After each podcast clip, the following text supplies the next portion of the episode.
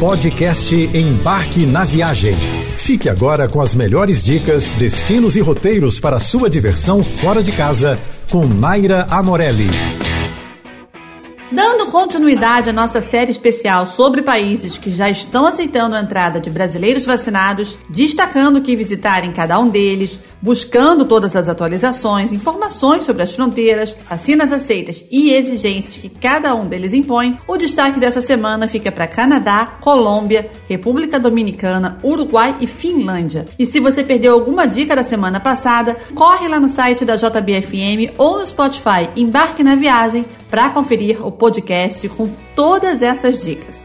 Eu já começo com uma boa notícia de que o Canadá irá, a partir de setembro, abrir suas fronteiras para brasileiros totalmente imunizados com as vacinas AstraZeneca, Pfizer, Janssen e Moderna. Por enquanto, a Coronavac ainda não está na lista, mas isso pode mudar a qualquer momento. E setembro é justamente o mês que o charmoso outono começa a mudar as cores e o clima do país. Se você gosta de curtir uma viagem com climas mais amenos, até puxando para um friozinho leve e gostoso, dependendo da região que você escolher, o Canadá é uma ótima pedida. Aproveite para tirar aquelas fotos clássicas com as folhas de maple amareladas caídas no chão. Um charme só. A Colômbia é um daqueles países totalmente abertos para brasileiros. Com praticamente metade da sua população já vacinada, o país segue as atividades turísticas com algumas poucas restrições. O país segue mantendo a exigência do uso de máscaras, distanciamento social e isso se reflete nos atrativos turísticos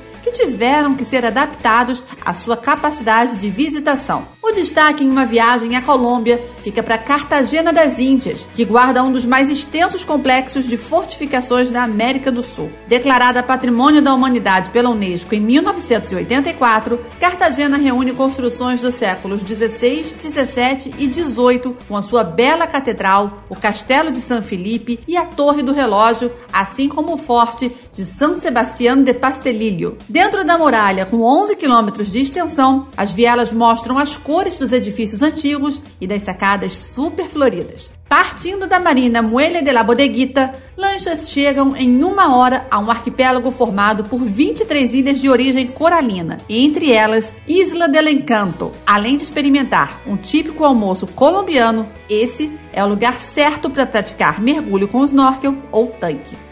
Brasileiros totalmente já imunizados há pelo menos 21 dias estão permitidos a entrar na República Dominicana sem a exigência de apresentar um teste PCR negativo. A República Dominicana divide com o Haiti o território da ilha de Hispaniola, também chamada de Ilha de São Domingos, que faz parte do arquipélago caribenho das Grandes Antilhas. Muitos dos mais de 48 mil quilômetros quadrados que constituem a República Dominicana são de paisagens paradisíacas. Já deixo aqui a dica para alugar um carro para poder percorrer a ilha com muito mais praticidade, mais tranquilidade e, claro, podendo aproveitar cada cantinho charmoso. O país que tem clima quente e ameno o ano inteiro é o destino ideal para quem quer descansar em praias desertas e, claro, usufruir do conforto daqueles resortões maravilhosos. A capital da República Dominicana foi fundada em 1496 e é a capital mais antiga das Américas. Considerada Patrimônio Cultural da Humanidade pela Unesco,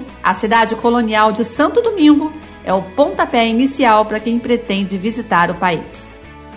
Mais um país que está prometendo reabrir suas fronteiras para brasileiros totalmente imunizados é o Uruguai. Mas atenção, a previsão é que isso só aconteça a partir de 1 de novembro e as autoridades do Uruguai seguirão mantendo a exigência de teste PCR com resultado negativo para entrar no país. O Uruguai é um país para lá de frequentado pelos brasileiros há alguns anos, com praias belíssimas para todos os gostos, desde as mais tranquilas e familiares até as mais aventureiras ideal para os esportes aquáticos, a cidades coloniais repletas de história, como Colônia del Sacramento, que resulta de um conflito entre Portugal e Espanha. A disputa por essas terras está marcada em cada telhado, em cada muro e em cada pedaço da cidade. Se você prefere mais movimento, Punta del Este é uma ótima opção. É lá que fica o famoso hotel cassino que você pode não apenas se arriscar nas apostas, mas também ter a experiência completa ficando hospedado. Mas o país também é bem atraente financeiramente falando, viu? Especialmente pela devolução de 22% do IVA em serviços gastronômicos e aluguel de automóveis, hotéis livres de impostos e tax-free em várias lojas cadastradas.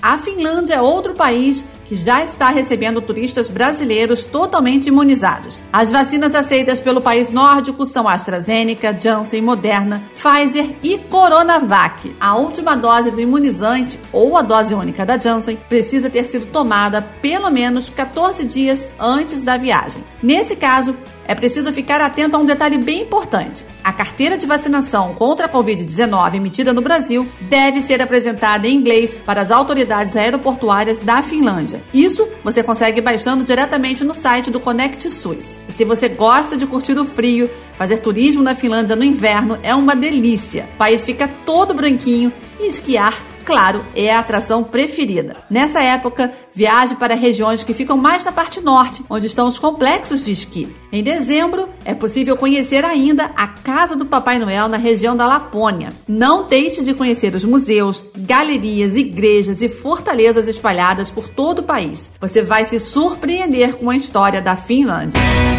Você ouviu o podcast Embarque na Viagem.